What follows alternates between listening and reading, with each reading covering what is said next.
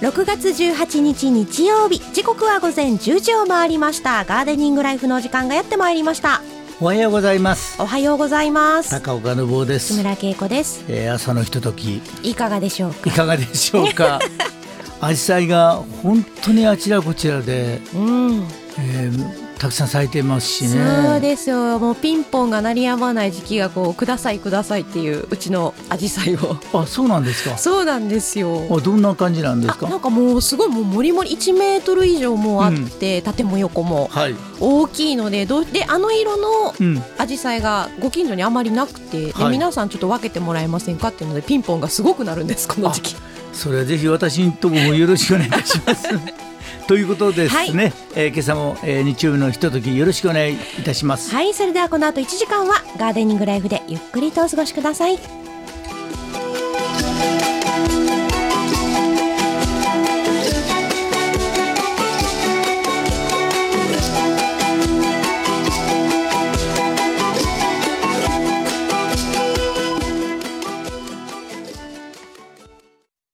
さてそれでは本日も1時間お付き合いよろしくお願いいたしますよろしくお願いしますさあ今日もまた二人でそうなんですしばらく藤岡さん連絡つかなくていや、不穏な言い方やめてください。いやいやいやちょっとお仕事がね、お忙しいようで。うんなんか山の中で連絡取れ ない、うんやめてください。そ そううですかなみたいになっちゃいますけど、ねえお元気なんで大丈夫ですよ、そう皆かさん。ね、うん本当忙しいみたいですよね。はいえー今日は父の日で、そうです、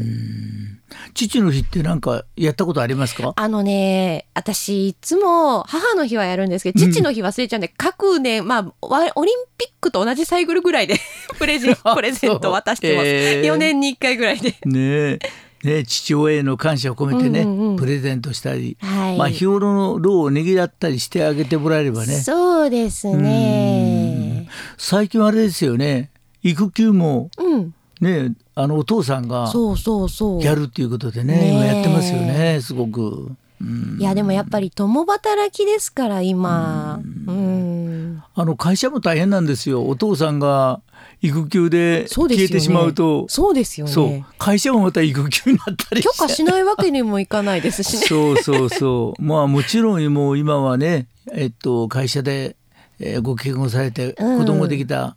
えーお母様ははいはい。ちゃんとね1年でしたっけね、もうそうですね。うえーん。お休みをしっかり取られてやっていただいておりますけどね、はい昔は違いましたよね。いやー変わりますねやっぱり流れとともに。うん。まあ、このあの父の日は我が国では太平洋戦争後にですね、うんまあ、母の日が行われるようになったんで、まあ、少し遅れて昭和25年頃から徐々にお。え結構最近なんですね。言ってもそうなんねです。へえ。徐々にね徐々にね。知られないように徐々に、いやでも父の日だったね昨日っていうこと多いですけどね。うん。まあ、そしてあの我々の業界のですね切り花は増えてるらしいんですうよ。んうんうんうんうんうん。このあのー巣ごもり生活でガガーデニングすごく伸びたんですけどうんあんまり今だから逆現象しばらくねうんうんうん調整期間があって、あーはいはいはいはいうんまあバブルの後みたいなもんですよね。いやーそうですね確かに、うんそれでもね、切り花伸びてるんですよね。へえやっぱりこのお花を飾る習慣っていうのはやっぱなかなか抜けないのかもしれないですつねいたみたい、うん、うん今回のことで、うんうんうんでその中で父の日にはバラの花をつける習わしになってあるとらいうことまで、あお父さんにかっこいいですよね。シュッとえでもバラ男性どうですかそうバラをもらってうん、それはそれは嬉しいでしあょう。やっぱそうですかね,、うん、まあでもあのお母さんの笑顔が一番、家内の笑顔が一番嬉しいです よね。いやお母さんってやっぱ素直に喜んでくれますからねねお父さんってやっぱ男の人って照れ屋さん多いじゃないですかそうそうそうそうそうそう。だからね嬉しさをこう100%表現できないからう、んですよね。まあ時代は変わりましたよね。すごくね。うんうんうんさあそれではですね一曲目お届けしたいと思います。はい、本日1曲目にお送りしますのは、カスケーズで悲しき雨音。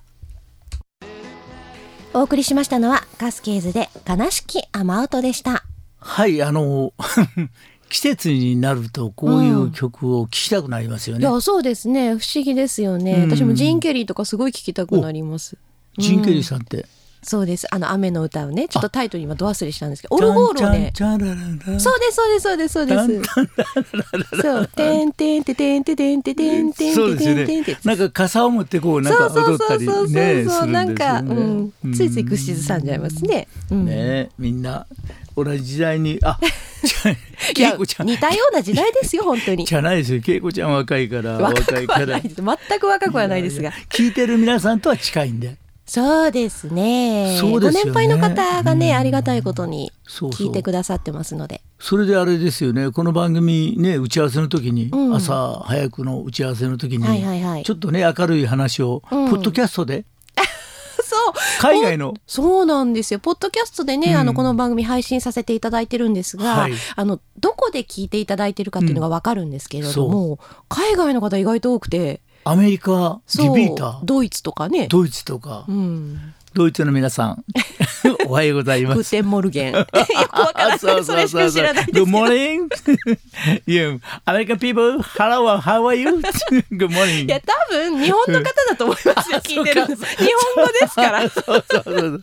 そう。本当ですよね。うんでも嬉しいですよいね。やもう本当嬉しいですねなんか日本の情景をね、うんあの今はアジサイがね、そうそうそうそうそう伝えていきたくなりますよねこれ聞くとで例えばね、うんアジサイだと、はいすごく僕印象的なのうが、んうんはし東京に新橋ってあるんですいよ。はいはいはいはいで電通通りってありまして。ほうほうあ知ってます知ってます知ってます、うんでそこから新橋からずーっとしばらくうん左右はですねアジサイええです、僕あの今年初めてあんなにアジサイがたくさんこう見たの初めてでそれはもう町で植えてるってことですかそうですあえのー街すごい路です樹ねの下がずーっとアジサイになってるんですよ、えー、めちゃくちゃ綺麗でしょうね綺麗ですよね、うんうんそこにあのうちの高潮のはいはいはい人工の四つ目垣がずーっとその間を、うんうんうんあの普通鉄のフェンスじゃないですかそうですねで色気がないので、うん竹のあ人ー工素の敵かっこいいんですよえー、写真見たいですよねなんか探せばありそうですねでもアメリカの方とか、うんドイツの方にその日本の今のアジサイね、うん、そうそうそう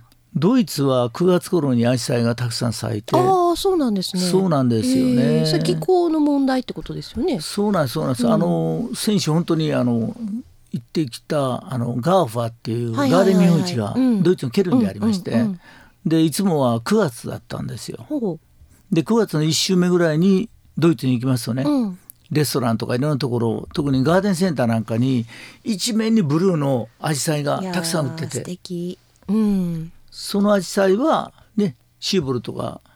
持ってそういでっすた、ねうんと言われてる、言われているアジサうイんそうそうそうそうねえまあ日本の季節は本当に綺麗ですよね、綺麗です美しいです、本当に、うんぜひともあのこの番組引き続 いて聞いていただきたいと思います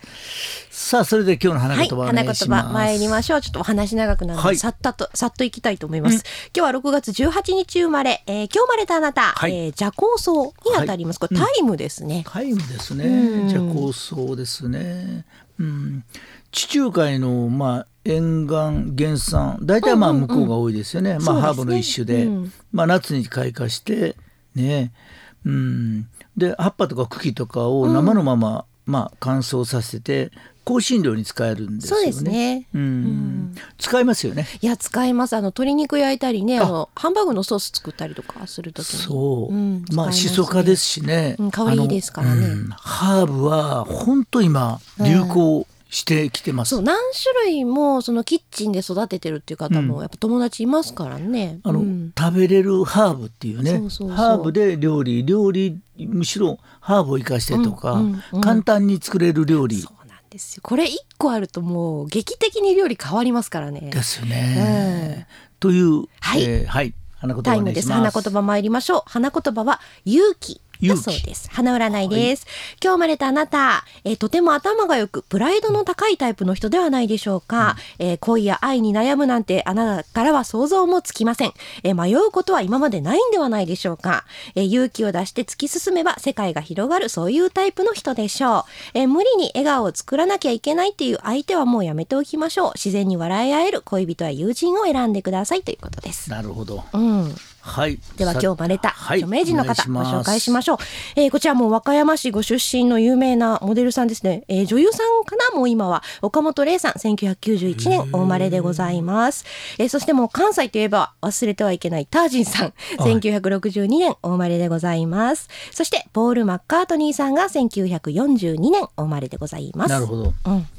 えー古くはですね1921年やはり和歌山ご出身で、えー熊取俊之さんという医学者ですね はい存じ上げないんですけども存じ上げないのに いや和歌山でございますんでねそうですよもうね熊取ってついてますからねあちょっと熊 取ちょっとねなんかお想像できそうなそうそうまあ天皇羅に列なので天王寺までまだ長いなと思いながら電車に乗ったこと覚えてますよね熊取まだまだとかってそれからですねえーっとですねいらっしゃいますかうんポール・マッカートニーさんねポールマッカートニーさんねえうんうんこの1942年のあのビートルズねねえでさっきの、えー電通通りはいはい はいはいはいはいもう一つ手前のところに、中央通りって銀座通りほうほうほうでここの7丁目のところの、えーっと新橋から来たら、いはいはいすぐ右の7丁目の右のところに、うんうんうん喫茶店一軒あるんですよほうちょっと奥ばったそこにジョン・レノンと小野洋子が座った椅子ってあいう、ね、ーなんか有名なところあります有名ねなんですようんでそこで家内と待ち合わせをしたあんらです素敵まだこの間 和歌山のポールですねあポールじゃないジョンですねポールってなんか まぼ棒みたいになっちゃいま したポール立ってるみたいですよね。す棒になっちゃいましたすいませんそうそうそう。でも分かりやすいんですよ。喫茶店が一軒しか、そうなんですね本当に喫茶店ですから。へえでそこはトイレ行きたくて行くんですけど、ほうほうほうとりあえず中入らないと右折れて、ちょっと外みたいですけど外からは入れないんですよ。はあはあはだからどうして真似でトイレ行きたくなったなるほらどその喫茶店で時 間を。あ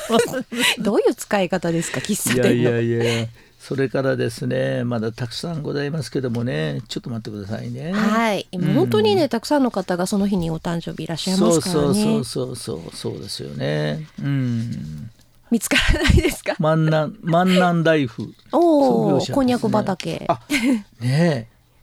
1943年ですうね。んこれ万南大夫ってだから群馬県なんですよね。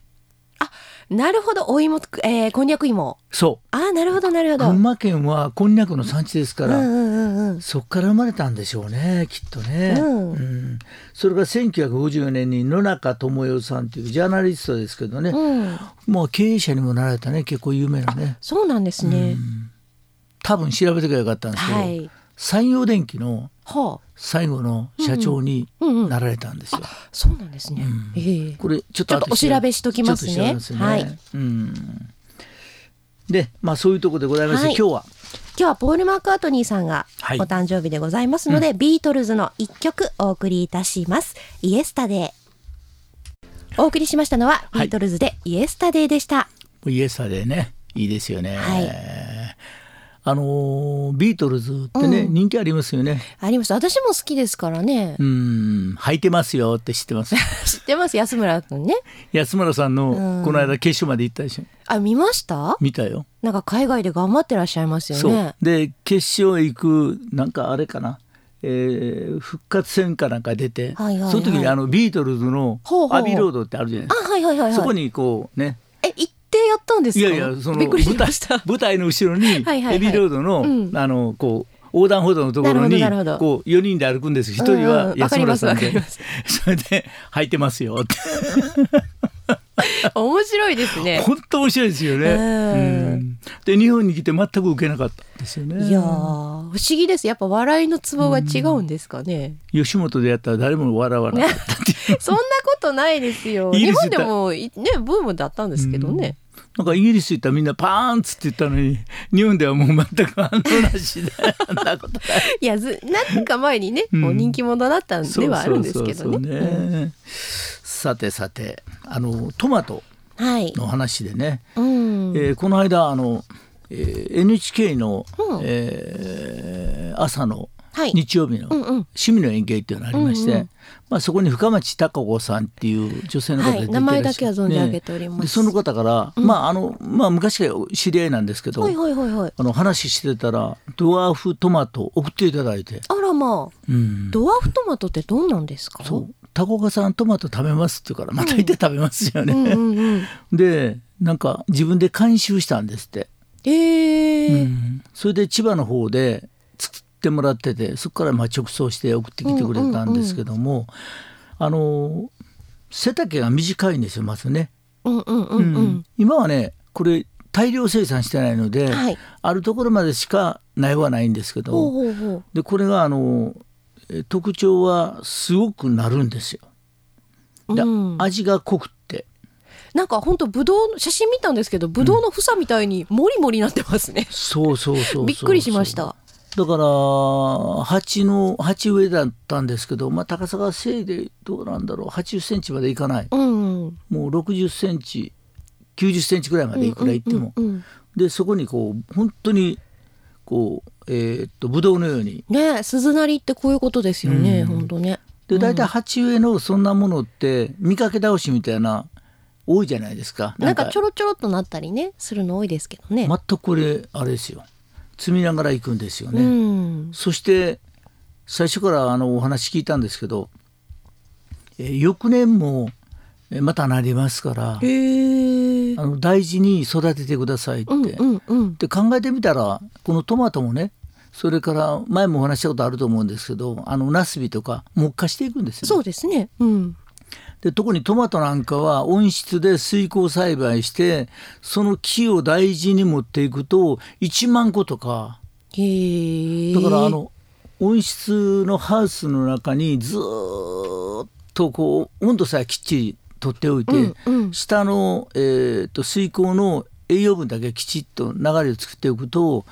全くあれですよねたくさんずーっとなりますよね。へえまあ、そういうあのちっちゃいパターンですけど、えーなった翌年ですね2年目以降ですね、まあ、1年目と同じような感動するほどの美味しみが、えーやり方によっては取れますよね。なるほどただ、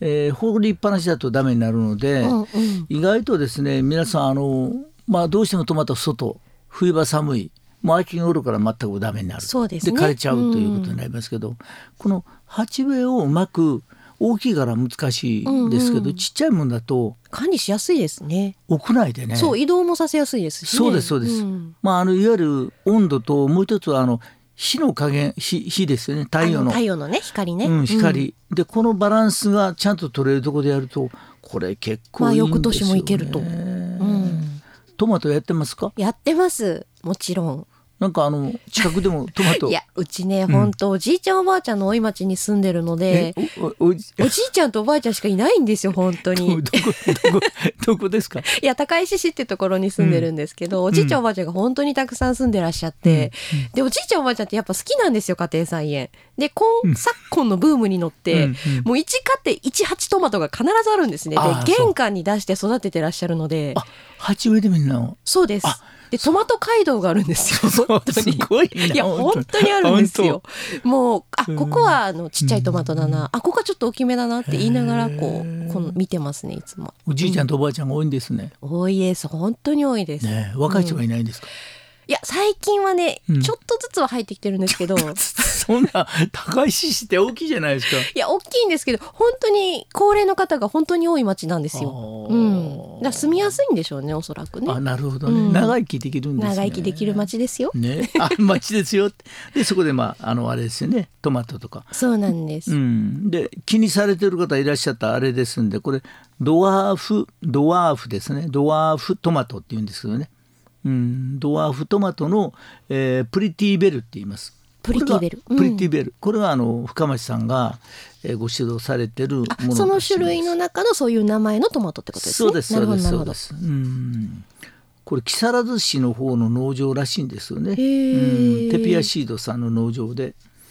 なかなかだからあの一株はそこそこの値段しますけど、うんまあでもこれ鈴なりでいやでも写真皆さん見てほしいんですよこれだけの数がなるのならってなりますよね、そうですそうですよね、だから小さい苗のその3倍強の値段をしますけどねこれ大苗でやるとそのつぼみとか花もたくさんついていて、実もできている状態で売られているんで、えー買ってからもう全く水をあげないお日様に当てないほどよほど、えーひどいことをしなければ確実に実を収穫できるということでへえ丈夫でたくさんなる結構あれ効くでしょトマトに水を与えないっていう。で甘くなりますからねストレスを持たせると甘さを出すんですよね、うんうんうんだから水をあんまりやりすぎるとダメになっちゃうんですそうねですねねトマトってもともとそういう習性なんですよね、うんうんさあトマトで終わっちゃったら大変ですんで、終わっちゃいそうですけども、ね、次の曲いきましょうかねさだまさしさんのね曲をご用意そしておりうでますすよねそうさだまさしさんの「雨宿り」ですか、うんうん縁切り寺っていうね曲もね書けようかなと思って悩んだんですよね悩んだんですよね、今日鎌倉に行ってきましたあの紫陽花寺ってありますよねあります紫陽花寺ねえどっか行ったことあります紫陽花私寺ねそのアジサイ寺って言われてるとこ行ったことが一度もないんです実は写真では見るんですけど奈良にありますし、ね、ありますね行ってみたいんですけどうね、んだからお寺さんとか境内境内が境内がひ広い場所だすですと半日陰が多いんで、うんものすごくねそこそにうもううんいつも羨みながら見てますけどねねスマホ、うんこのアジサイの話はじゃあこの曲終わってからまたいたしましょうはいそれではお送りしましょうさだまさしさんで雨宿りお送りしましたのはさだまさしさんで雨宿りでしたはい、えー気がついたらねうんあまいいですよねずっと雨宿り、ねうん、で二人は晴れるんですよねきっとうんね昔ってコンビニってあんまりなかったんで雨宿りしてるのよく見ましたけど今はもうさっと傘買えるじゃないですかそうななかなかないですよね雨宿りってそうそうそうそう本当コンビニってもう傘に見えますよねどういうことですかいや雨降ったらああまあ確かにあそこに行けば大丈夫感はすごいですね。本当にあのなんか変に傘持っていうの大変な時にいやわかりますなんかまあコンビニあるからいいかんってなっちゃったりしますよね。うんさっきのアジサイですけどアジサイのね、うんうんうんうんいろいろ咲いてるところがね和歌山でもねいっぱいありますあよあね。たくさんありそうですね。あの熊野の那智大社はい。ねまあどこでも結構皆さん力入れられてるんで、うんアジサイねこれ本当にすごく、えー見れますけども、うんうん。アジサイ約3,000本ですってそんなにあったんですね。すごいですねうん。アジサイ花祭りが行われるとかね。うん。ねそれからあれあ和歌山城でもございますはいもね、ちろんすごく有名なね、うん。それからあの緑化センターですよねああはいはいはいはいはい。 3,000平米ある園内にはですねブルースカイとかウズアジサイとか、隅隅田の花火隅田の花火知ってます。ああそのあれですね。わかります。あの学アジサイみたいな感じそうのあれですね。 50品種、1,000株ものアジサイが咲き誇ると。ねえ遊歩法を歩きながら遊歩道ですね。遊歩道です ね。なんて言い遊ます歩法じゃないです。遊歩道遊歩道ですね。本当にね、日村さん。大丈夫ですか寝てますか頭ねが。え、本当ですよね。朝パキッとしませんよね。パキッとしないです。のんびりの、しかものんびりの時間帯ですからね、今。ですよね。うんねえ、しっと、えー歩きながらしっとりと落ち着いた雰囲気のアジサイがうんね、楽しめるとかですよね。それから、あの、一番はやっぱり高野龍神スカイラインですね。ね。うん、高岡さんもよくお話に出しますもんね、こそのう龍神スカイラインね。うんうんあの小屋さんに行くとちょっともったいないのでじゃあ龍神スカイラインの方行こうよって言って、でこう本当にあのみんなバイクで飛ばすとか危ないとこなんでうん慎重にこう走りなそうがでら、すね、ゆっくりとね。はいで途中でですねあ休憩しようよってちょうど行った若干上上がったようなところに、えー花園アジサイ園っていうのがありましてね、うん、でここはあのー標高1,040メーターですから、うん。まあ、1年を通じて色とりどりの花をこういろいろこう楽しめるんですけどもね、はい。もう真夏には真夏には3,500株ものアジサイが咲き誇るっていうことおでお。と若干こうずれるのでいや、高いところですからね。そ涼しいんでしょうね。あの東北に行ったらんちょうどいいんですよ、若干またブレる部分が、うんうんうん忘れた頃に美しいねいやー確かに。東北の田舎の方に行って、うんこう営業でたまたま車で、うんうんこう施工店さんの展示をあるところって場所がいるので、はいちょっと田舎へ行くんですよ。で途中であの小さい小川があってで道がありながらそこにですねちょっと自分で車を止めてもらって、うん写真撮りに行くんですけど、へーこの風情がいいですよね。いやでも忘れた頃に紫陽花見るとちょっとテンション上がりますよね。そうですよね。ね。うんねえ長宝寺さん紀州徳川家の、ね、菩提寺である長宝寺これはあの海南市下津ですね。うんうんうんここにはアジサイやボタンが咲く花の寺として有名でございますけどねまあいろんなところがたくさんございますんでまだね、行けますから7月頭ぐらいはギリギリ、ね、そうですねギリギリねうんうんぜひとも皆さん楽しんでいただきたいと思います、それでは続いてここで一曲お送りいたします。ザ・フォーク・クルセダースで花の香りに。お送りしましたのは、ザ・フォーク・クルセダーズで花の香りにでした。はい、えー懐かしい曲でございましたありがとうございます。では続きましては、はい How to シリーズのコーナーです。このコーナーでは一つ大きなテーマを決めて、いろいろとお話を聞いていこうということですが、今日はまた高岡さんにはいお話を伺いたいと思います。では今日のテーマ、発表させていただきます。はい 縁側で植物たちと一緒に暮らすというテーマで高岡さんにお話伺ってまいります。でははいお願いします。そうですねまずあのこの縁側というのは多分日本のえ一番独自な文化かもしれませんね。こう定翼一尿というちょうどこのあの梅雨の頃には、えー、ジメジメしますよね。うん、で今の家は日差しが短くなってしまったそんうでですね。うん。この日差しが長くって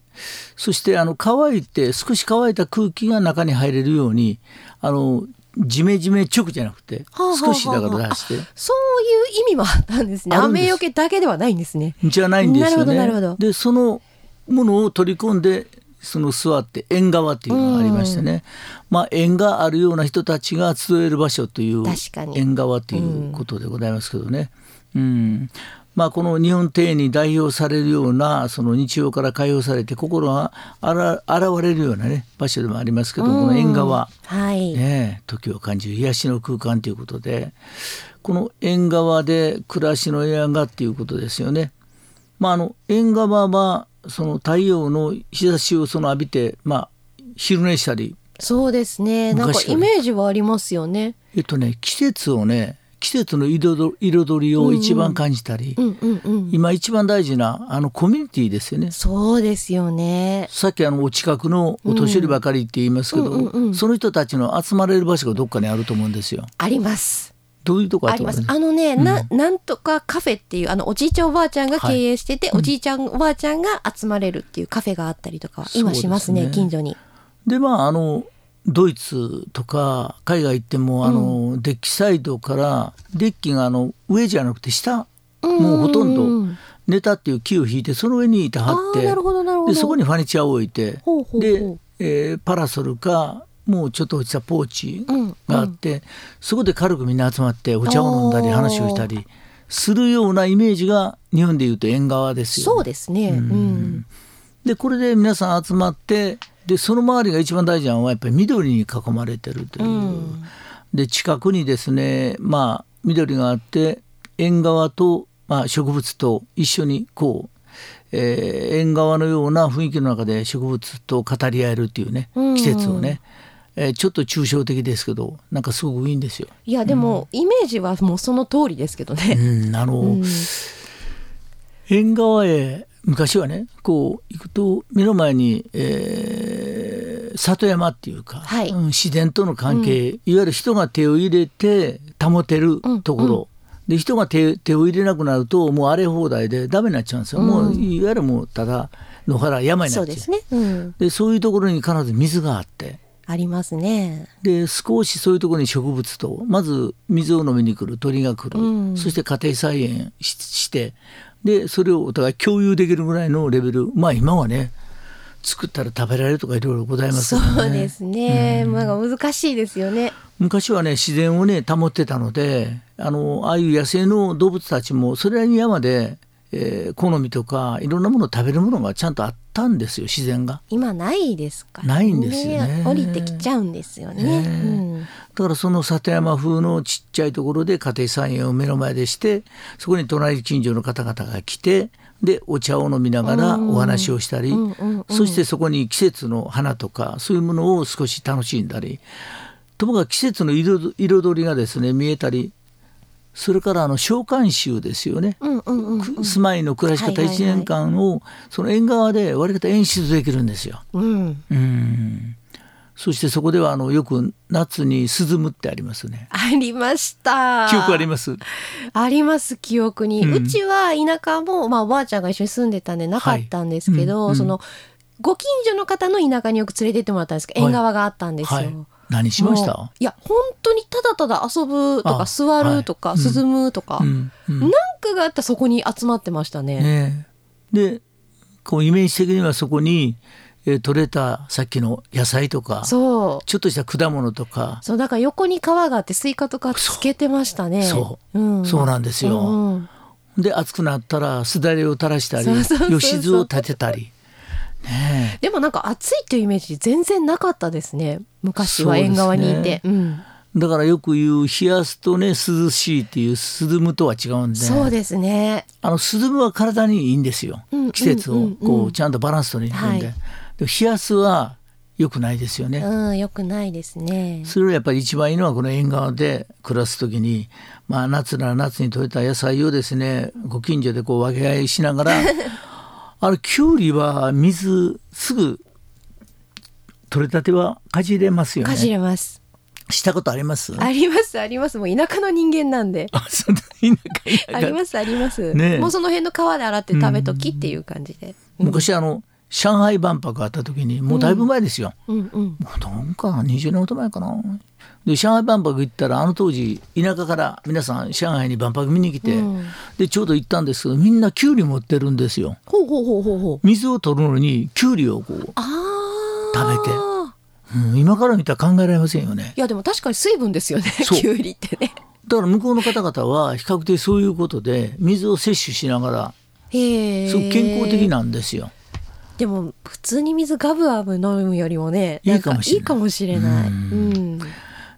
えだからこの縁側を中心にして、えー暮らしていけるなんかそういうゆっくりした季節を感じるような暮らし方をもう一度ですね我々は今風のデザインで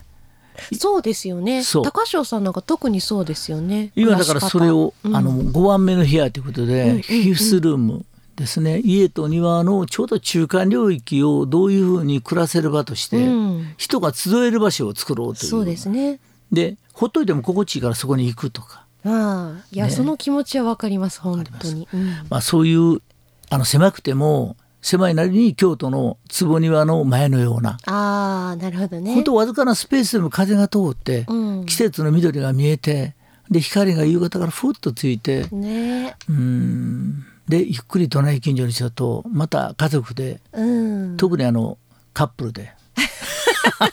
出ました ね。出たなお得意のカップルカが。ップル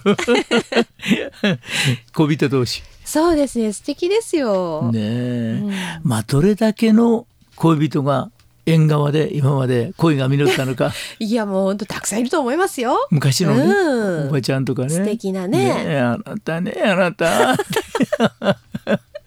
思い出しますよねきっとね。ということでございましてあの縁側的なものをですねあのちょっと見直して今の家の壁を本当にこう取り払ってそこに庭に出れる、そうですうね。ん、あの低欲一年というこうこうし気づいてみたら外うんうんうん中が一つにこうなるような、いいですね。裸足でね、部屋の中でかけて、そのまま外にタタタっと出れるようなね。そうそうそうね、そういうのいいですよね。そして緑に囲うまんれて、そうそうそうそう。うん時間が、えー夕暮れのね、こう暗さがあ夕方になったんだなというね、うん時計見るんではなくて、こうこう木季節をの高さでね。うんいいですよね。ということでございましてね、はい皆さんよろしくお願いいたします。 本日の「ハウトゥーシリーズは、えー縁側で植物たちと一緒に暮らす高岡さんにお話をお伺いしました、はいそれでは続いてここで一曲お送りいたしますサザンオールスターズで「ホタル」お送りしましたのはサザンオールスターズでホタルでしたはい、えー、ホタルねえなんか長らくたくさんの群れを見てないですねそうですか、うん私は今年はね、えー海南も、うんうんえー野上の方って言った昔の言葉ですけど、はいえー大変な水害でそうですねうんまだまだそうね大変な方いらっしゃると思いますけども、まあ、あの自然のホタルとか、まあ、川のそういうせせらぎの中でこうねホタルはそれなりに頑張ってると思うんですけどうん肝心な人が大変ですよね。そうなんですなんかもう毎年どこかで水害があって、うんどこかで誰かが泣いてらっしゃって、この時期に、ねえうん、まあもうねしばらく経っても、ね、ボランティアの方も随分と出ていただいて、うんそうですねありがたいですよねね本当にで行政の方も頑張っていただきながら、早くねあの和歌山の場合は特にあの海南とか、まあ、元あの海藻群とか、うんうんうんこうずっとありますけど果物とかやす、あそうなんでみすよかねん畑ねうんで向こうの木と今度桃の畑そうですか、うんそっかそっかもうそこの土壌がやられますのそでうなんですよね、うんで土壌をやられるだけだったらいいんだけど一部ね崩れてしまって。そうもう土って命ですからね植物のねえあの下津の方へ行くと奇跡的に、まあ、私ら知ってる中であれよくあの石組であの段々畑になって、うんうんうんそこにみかんをこうずーっと植えてでまた一生懸命頑張っていただいて一時みかん随分とね悪かった時期昔あったんですよ。うんうんうんそれを今の若い人たちはそのみかんのジュースの作り方までね、はい研究されて、うんあーすごく和歌山のみかんがね日本一になってそのやっとっていう時にこんなことになってしまってねねうえんまあそれでもねめげずに、まあ仕事でね大変だと思いますけど皆さんの助け合いのもと、うんうんうんまあ、我々はそうなんですけどビジネスもそうなんですよねいい時もあればまた悪いこともありますけどまあなんとかなりますよ。いやでもよく言うんですけど谷ってもう落ちちゃえばあと上がるだけなんで。すごいですね。そうなんですよ谷で流されるってことないでしょないです ない ですすかで谷で私はいつ もそのあんまり良くないおみくず引いた時は、もう上がるだけだっああそうですかて。いう気持ちで帰ります。そうですね、うん僕なんか占いやってもらうじゃないですか、うんで占いしたらあの変な占いは無視してああでもそれが一番です よ。それでいい占いをしてもらったらひたすらそれを信じるってい信じるんでうすよねわかりますそうそうそうわかりますそうそうねえ もう今日の星占いとかよかったらすごいルンルンで出かけますけどね。まあ人生そういうふうに考えていかないとやったられませんよね気楽に行こうですよ本当に。でもそう考えてねまああの若い方々は特にそうでしょうけどまあ年を取ってもね元気な時後で考えたら、うんあの頃は良かったなって思うからそうですねだ。から大変な時って、うん。大変なんですよ本当に大変なんですけうううど、わかりますわかります。後で考えたらあの時の頑張った時のことが懐かしいことになるようなそう年を年になるんですなよ、うん動けなくなってくるとねそうそうそう。ああまだあんだけ頑張れてよかっよかったっていうかね大変だったねでもね考えてみればそれだけ元気あったんだなっていそうねうですよ。私の年でも思いますもんね。もうあれだけ動けたんだったらもっとなんかできたんじゃないかなって。